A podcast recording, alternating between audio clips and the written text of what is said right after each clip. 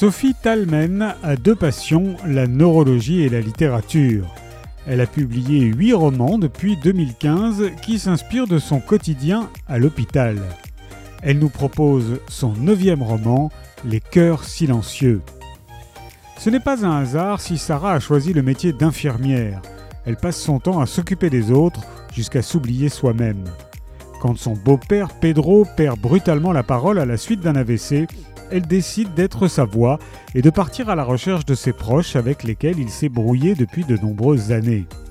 Thomas, un des fils, ne voit pas d'un bon œil cette intrusion dans sa vie et ne lui réserve pas l'accueil escompté.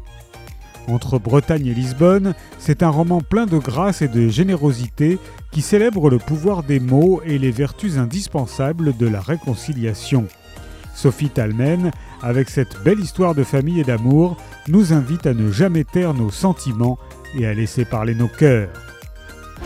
Les cœurs silencieux de Sophie Talmen est paru chez Albin Michel.